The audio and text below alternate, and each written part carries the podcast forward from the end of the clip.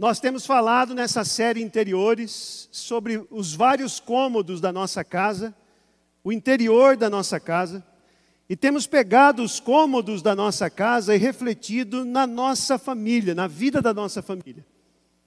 Já falamos aqui sobre a sala de estar, já falamos sobre o quarto do casal. No domingo passado conversamos a respeito do quarto dos filhos.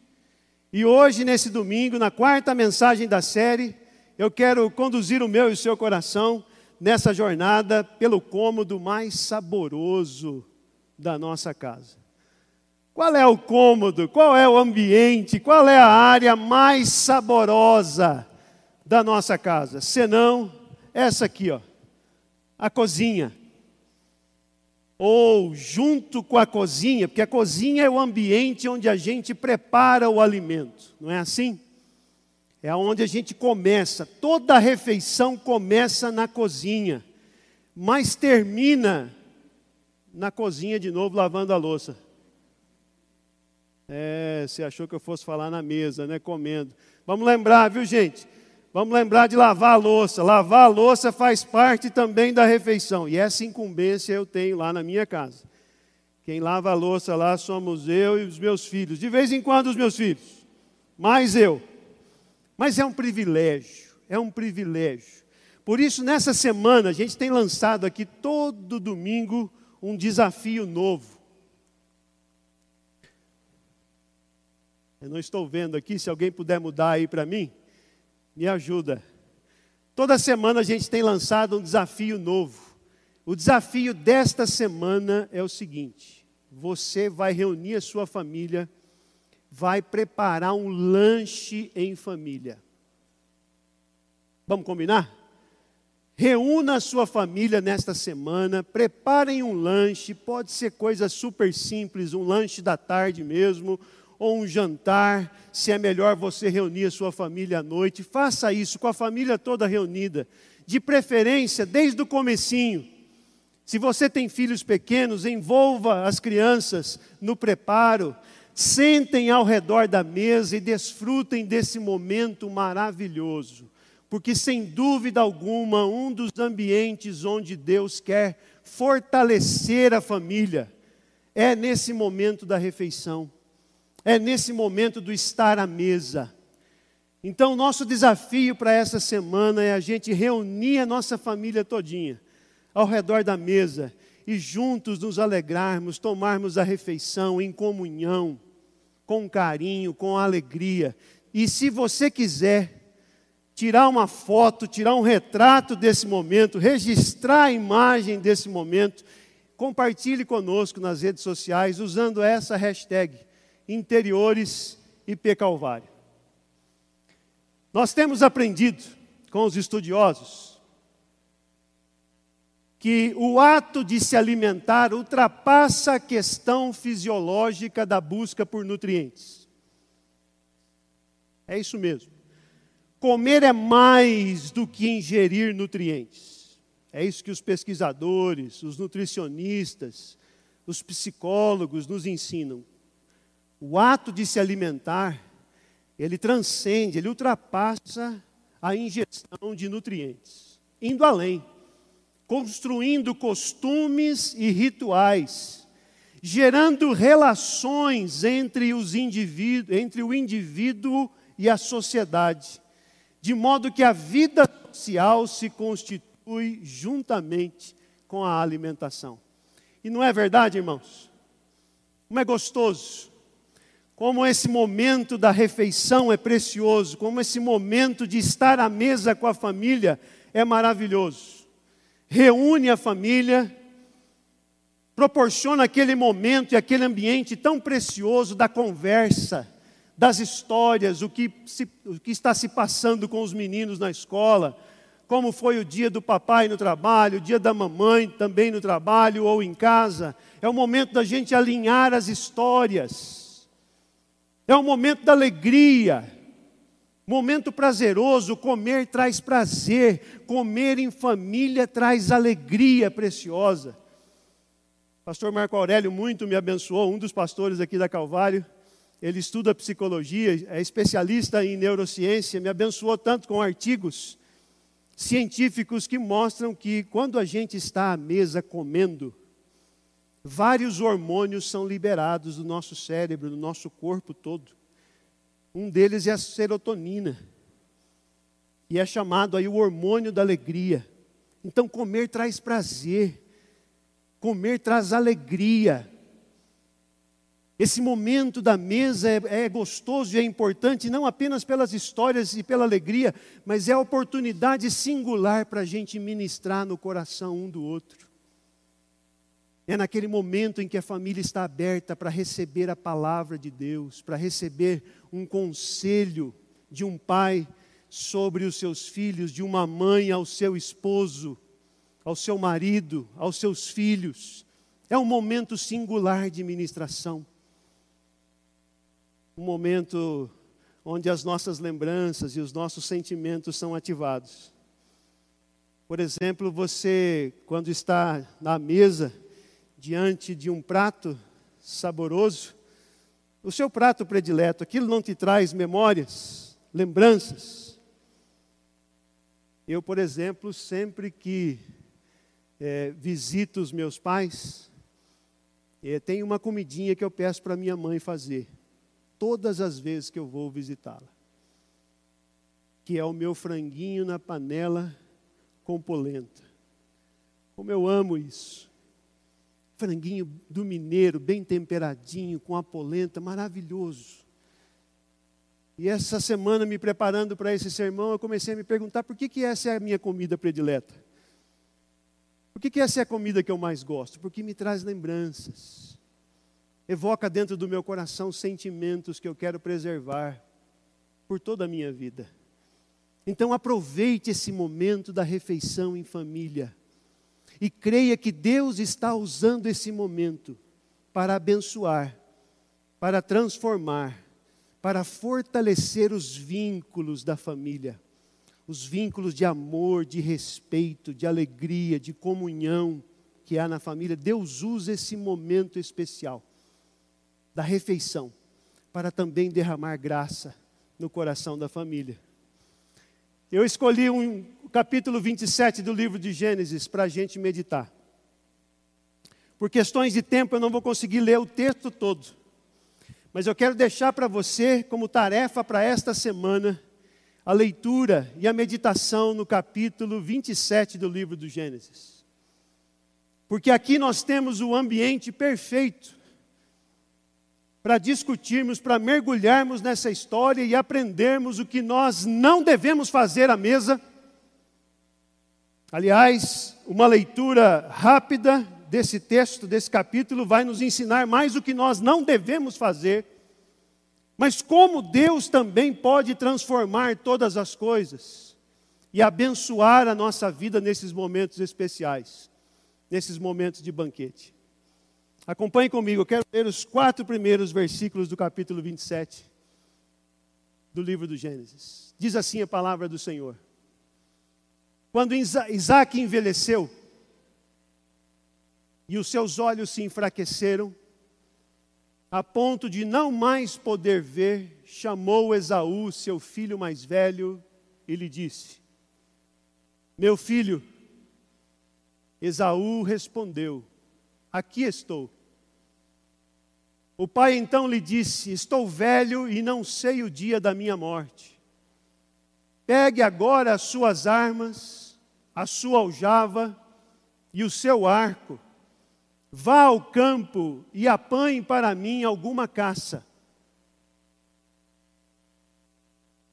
Versículo 4: Faça uma comida saborosa. Repare nessa expressão comida saborosa, como eu aprecio, e traga aqui para mim, para que eu coma e abençoe você antes que eu morra. A família de Isaac não está entre aquelas famílias mais perfeitas do livro do Gênesis. Aliás, eles estão longe disso. Aliás, Famílias perfeitas não existem. C.S. Lewis já disse que famílias perfeitas são como montanhas azuis. Você só as reconhece como azuis de longe, muito longe. Porque quando você chega pertinho daquela montanha, você repara que ela não é azul. Ela é uma montanha normal, como todas as outras. Assim são famílias perfeitas. Famílias perfeitas só existem quando você olha de longe. Quando você entra na cozinha de uma família, você percebe que essa família é imperfeita. E a família de Isaac era exatamente assim. Então, quando você lê a história de Isaac, o filho da promessa, o filho de Abraão, o filho que Deus prometeu a Abraão e a Sara e deu, esse menino casou-se com Rebeca, constituiu a sua família. E desde Gênesis 25 até Gênesis 33, nós podemos observar a história de Isaac e da sua família, e nós, quando olhamos de perto, e não precisa ser tão perto assim para perceber que, ora, os vínculos daquela família são frágeis, são fracos. Mas em muitas vezes nós observamos também que os vínculos daquela família são fortalecidos pela graça e pelo amor, pelo sangue do nosso Senhor e Salvador Jesus Cristo. Então é por isso que eu encorajo você a ler o capítulo 27. Se quiser ir um pouco mais longe, leia de 25 a 33.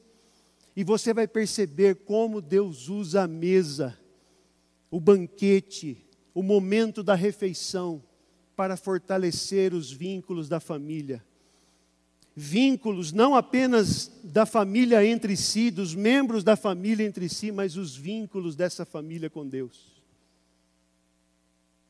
Porque não podemos nos esquecer, irmãos e irmãs, amigos e amigas, mais importante, mais importante do que o nosso vínculo familiar é o nosso vínculo com o nosso Senhor e Salvador Jesus Cristo.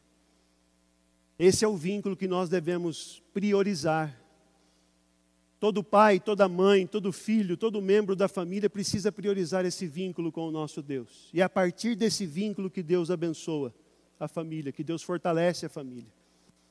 E isso tudo a gente encontra nessa história maravilhosa. Aquela expressão que eu pedi para você guardar, comida saborosa, é uma expressão muito cara nesse capítulo 27 do livro do Gênesis. Porque por seis vezes Seis vezes aparece essa mesma expressão no texto sagrado.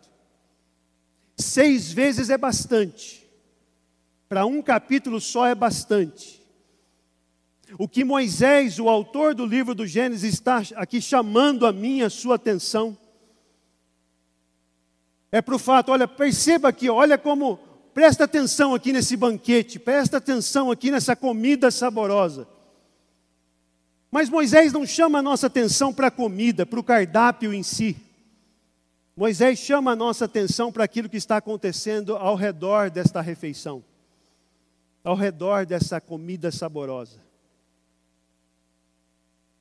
Aprendemos em Gênesis capítulo 27 que o mais importante não é a comida saborosa, mas são as nossas intenções quando estamos à mesa. É por isso que eu convido você a vir comigo nessa jornada. Eu quero explorar esse texto, eu quero explorar esse momento de banquete, essa história, na certeza e na convicção de que o Senhor vai falar ao meu e ao seu coração com essa história. O primeiro aspecto desta comida saborosa que encontramos aqui em Gênesis 27 está aqui no versículo 4.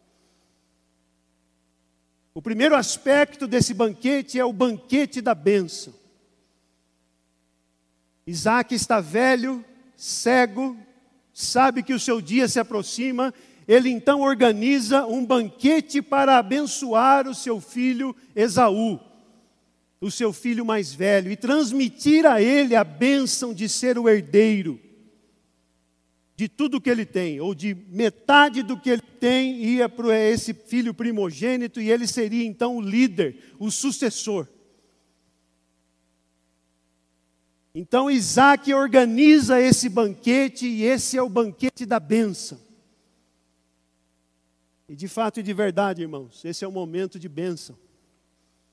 O momento da refeição é um momento de bênção. O que Isaac está resgatando aqui é aquela antiga tradição dos povos, desde a antiguidade, de que sempre que tinham um contrato importante, um casamento, uma realização importante, eles organizavam um banquete. O que está acontecendo aqui é isso. Isaac quer abençoar o seu filho Esaú e quer fazer isso no ambiente de um banquete. Então ele diz ao menino: Isaac, vá ao campo, casse um animal e prepare esse animal como eu aprecio. Prepare, faça para mim uma comida saborosa, porque eu quero abençoar vocês. Eu quero abençoar você.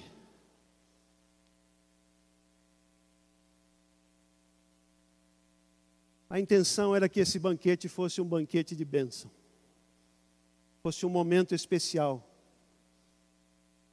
E ele o é, mas não apenas pelo momento, muito menos pela comida, pelo cardápio. As nossas intenções precisam ser puras e verdadeiras diante do Senhor e diante da família. O que a gente observa aqui em Gênesis capítulo 27 é que esse banquete da bênção logo, logo se transforma naquilo que eu estou chamando aqui de banquete do engano. Porque enquanto Isaac conversava com o seu filho Esaú, Rebeca, sua esposa, estava escutando atrás da porta, do lado de fora da tenda, quem sabe.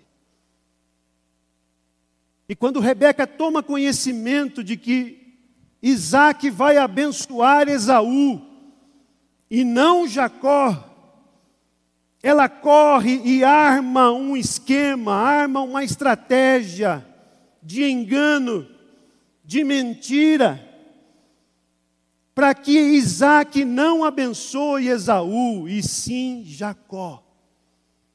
A pergunta que nós devemos fazer é por que Rebeca arma esse engano todo, essa estratégia toda? Por que Rebeca está transformando o banquete da bênção, aquele momento que deveria ser um momento de alegria e de comunhão, de celebrar a bênção do Senhor, por que é que ela está transformando esse banquete num banquete de engano?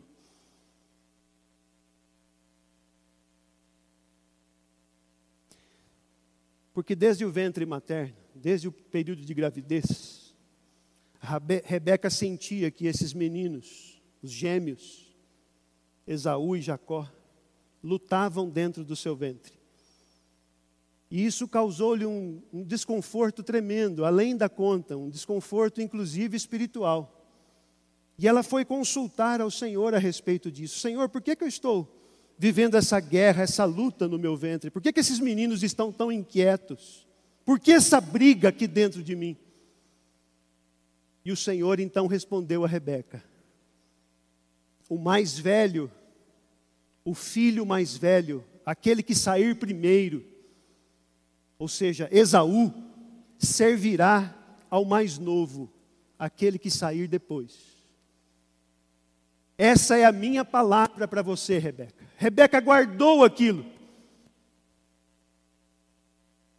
Rebeca acolheu a palavra do Senhor. Então ela sabia que o filho a ser abençoado era Jacó e não Esaú. E agora Isaac estava prestes a abençoar Esaú e não Jacó. Então ela arma esse plano todo para enganar Isaac. Ela disfarça Jacó como se fosse Esaú, para que Isaac abençoe Jacó e não Esaú. Uma outra pergunta que nós precisamos fazer para esse texto, enquanto lemos essa história, enquanto ouvimos essa história, é por quê? Será que era preciso armar esse, esse banquete de engano? Será que era preciso armar esse plano, toda essa estratégia toda para que Isaac abençoasse Jacó e não Esaú? É claro que não.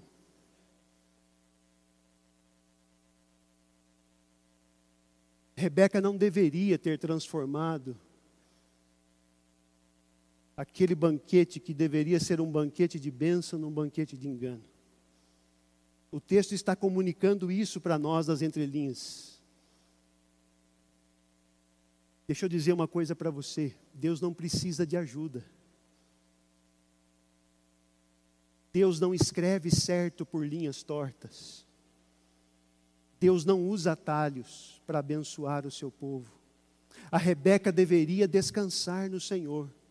A Rebeca deveria esperar o momento certo e Deus providenciaria a concretização da promessa, como ele proveu. Se você continua lendo a história até o capítulo 33, você tem a certeza de que a bênção real não foi a bênção do Isaac. A bênção real veio das mãos poderosas do Senhor. Mas quando o nosso coração é pecaminoso, quando nós não estamos em plena comunhão com o Senhor, alinhados com o querer de Deus, com a vontade de Deus, nós podemos sim transformar os momentos de reunião em volta da mesa em banquetes de engano, de mentira, de falsidade, de falar aquilo que o nosso coração não sente, de colocarmos uma roupa e uma pele sobre o nosso corpo que não é a nossa, como Jacó fez, imitando e se passando pelo seu irmão. Que coisa feia está sendo relatada aqui. Mas esse é o momento em que eu e você colocamos a palavra de Deus assim, ó, diante da nossa face, como se fosse um espelho porque eu tenho certeza que a palavra de Deus não está falando aqui apenas da família de Isaac. A palavra de Deus está vindo ao meu e ao seu coração, está falando à minha família e à sua família. Quem tem ouvidos para ouvir, ouça o que o Espírito Santo, por meio da Sua palavra, diz às famílias. E quando a gente pensa que a história ia parar aí no banquete do engano, A gente continua lendo o capítulo 27 e, vê se, e, vê, e verifica que esse banquete do engano se transformou no banquete da amargura.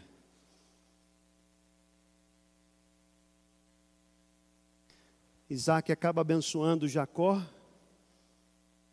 Jacó que se passa por Esaú, vestido de Esaú, com o cheiro de Esaú. Então, logo ele acaba de pronunciar a bênção o Esaú verdadeiro, o Esaú chega.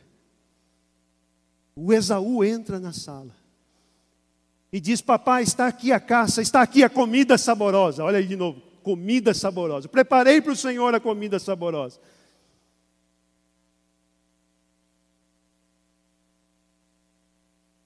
E naquele instante, o Isaac tem um choque conforme aqui no versículo 33, ele estremeceu com violenta comoção. O coração dele, ele sente um arrepio, ele sente um medo. Fui enganado.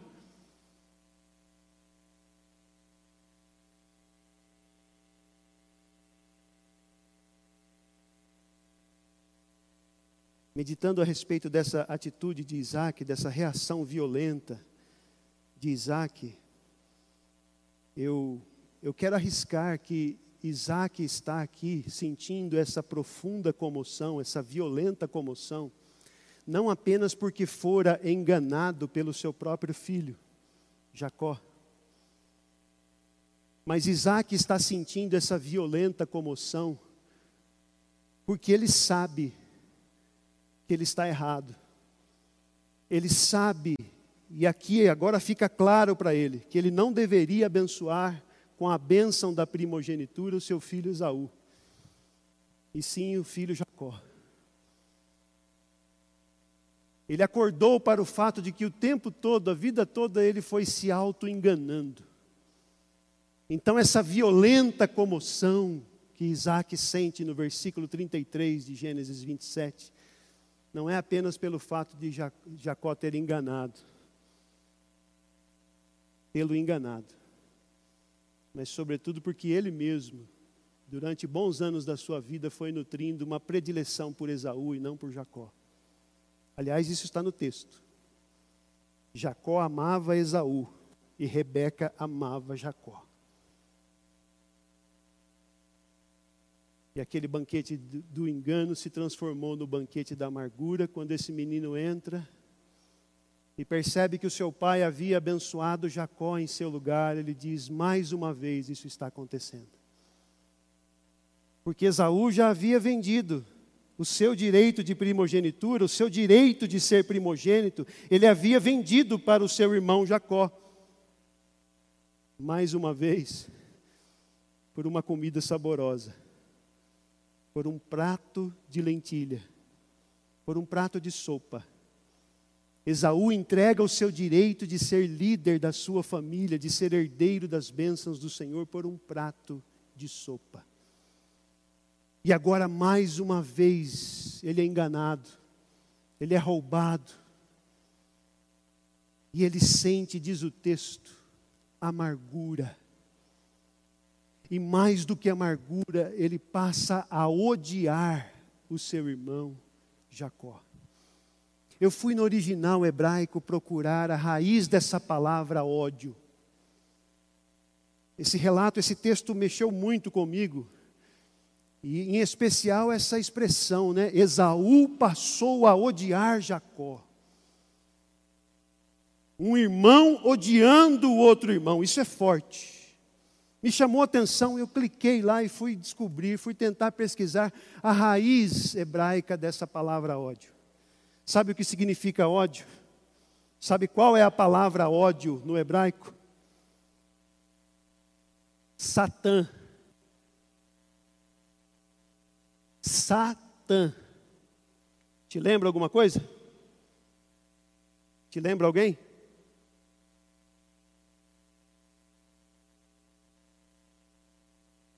O verbo odiar, aqui em Gênesis 27, versículo 41, é Satã com M, que é a raiz da palavra Satanás. Aliás, Satanás no Antigo Testamento vai aparecer apenas no primeiro livro das crônicas, mas a raiz Satã está logo aqui no primeiro livro da Bíblia, em Gênesis 27, versículo 41. Sabe o que é que significa Satã? Alimentar-se do ódio. Ao invés de nos alimentarmos das promessas, das bênçãos, da comunhão, as pessoas, aqueles que se alimentam do ódio, da amargura. É isso que Jacó, é isso que Esaú está fazendo aqui em relação a Jacó, seu irmão. Se alimentando de ódio. Não deis lugar ao diabo diz o apóstolo Paulo. Aquele banquete que deveria ser o banquete da bênção, se transformou no banquete do engano, que se transformou no banquete da amargura. Vinte anos se passaram. Jacó promete, Esaú promete que quando seu pai falecer, ele diz a si mesmo: quando Isaac, o meu pai, morrer, eu vou matar o meu irmão Jacó. Vai nutrindo aquele ódio, aquela amargura. 20 anos se passaram, Jacó teve que sumir, teve que fugir, apenas com a roupa do corpo, para a terra dos seus parentes, em outra região. 20 anos depois,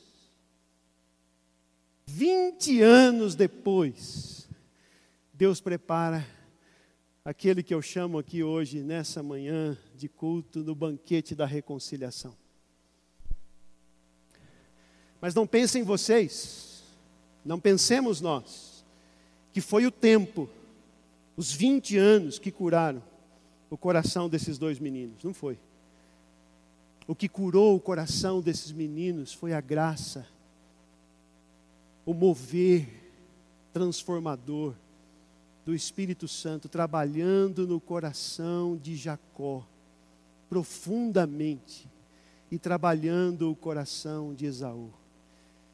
De maneira que a história se desenvolve no capítulo 33, no versículo 4, nós encontramos essa cena maravilhosa.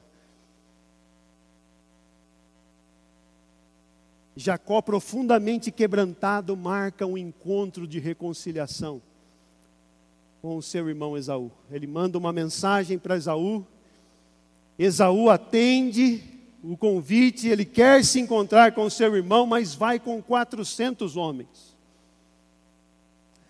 Jacó fica tremendamente apavorado porque ele pensa: o meu irmão vai me matar. Se ele vem para esse encontro com 400 homens, o meu irmão vai me matar. A intenção dele não deve ser das melhores. Eu acho que ele não curou o coração. Eu acho que ele ainda sente por mim ódio. Mas Jacó ora a Deus. Além de se quebrantar e de se humilhar na presença do Senhor, Jacó ora a Deus. No capítulo 33. E aí no versículo 4 a gente encontra essa cena maravilhosa de Esaú, Esaú, aquele que estava se alimentando e se nutrindo de amargura, de ódio, corre ao encontro do seu irmão Jacó, o abraça, o beija e os dois choram juntos. Aleluia. O banquete da reconciliação. Só Deus faz isso. E Ele faz. Há esperança para mim e para você, e o meu desejo hoje, aqui, nesta manhã, em nome de Jesus, é que Deus, por meio do seu Espírito Santo, promova na sua família, na sua casa, o banquete da reconciliação. Se você estiver amargurado com alguém, brigado com alguém, odiando alguém, abra o seu coração para que a palavra de Deus, para que o Espírito Santo trabalhe o seu coração e gere reconciliação na família, porque foi isso que Deus realizou aqui. O banquete da reconciliação. Nós não encontramos aqui no capítulo 33 a expressão que eu pedi para vocês guardarem. A expressão comida saborosa. Não encontramos. Ela não aparece aqui no capítulo 33. Mas nós encontramos o banquete espiritual, que é o banquete da reconciliação. Nós encontramos o abraço, nós encontramos o beijo, nós encontramos lágrima, as lágrimas, nós encontramos o amor. Isso não é precioso, isso não é maravilhoso. Ah, o que será que Deus fez no coração de Jacó? Está aqui no versículo 10 do mesmo capítulo 33. Mas Jacó insistiu: Peço, meu irmão Esaú, que você aceite o meu presente, porque ver o seu rosto é como contemplar o semblante de Deus. Que expressão maravilhosa. 20 anos depois, Jacó se reencontra com o seu irmão Esaú, nesse banquete espiritual, nesse banquete da reconciliação, e diz assim: meu irmão, estar com você aqui agora, desfrutar da sua companhia, receber esse abraço, esse beijo e acolher essas lágrimas, é, é para mim como ver a face de Deus. Isso é precioso, como eu me alegro por esse momento. Que o Senhor nos dê, irmãos, momentos assim de reconciliação na família, à mesa que o Senhor abençoe a e a sua família com esta bênção, a bênção da reconciliação. Eu termino essa mensagem dizendo que ninguém aproveitou tão bem a mesa como o nosso Senhor e Salvador Jesus Cristo. Como o Senhor Jesus aproveitava esse momento da mesa Podemos dizer que o Senhor Jesus ressignificou a mesa. O estarmos juntos ao redor da mesa, a mesa como lugar de acolhimento, a mesa como lugar de ministração, de cura, de vida, de transformação. No Evangelho de Lucas, nós encontramos constantemente o Senhor Jesus, não apenas na praia, não apenas nas praças, nas montanhas, mas, sobretudo, nas cidades, nas famílias, à mesa com as pessoas. E na mesa de Jesus, não tem lugar só para o rico, como Zaqueu, como Mateus. Há lugar para o rico, há lugar para o pobre, há lugar para o publicano, há lugar para o fariseu, para o religioso. Na mesa de Cristo Jesus, Ele acolhe a todos. Eu quero terminar dizendo que os nossos encontros ao redor da mesa são fortalecedores de vínculos. Quando a nossa comida saborosa são a vida e as palavras do nosso Senhor Jesus Cristo. Que em cada refeição, em cada momento à mesa, nós nos lembremos desta verdade. Senhor, faz desta reunião, faz desta reunião e deste encontro um momento em que possamos compartilhar da tua vida e das tuas palavras. Ser presente aqui, Senhor, nesse momento com a minha família reunida, ser presente, puxa uma cadeira, Senhor, e senta conosco. Fala ao nosso coração, ministra a nossa vida. Que essa seja a minha, a sua, a nossa experiência em nome de Jesus. Porque reunidos nele, em Cristo Jesus, o nosso encontro é sempre casa, casa de Deus Pai.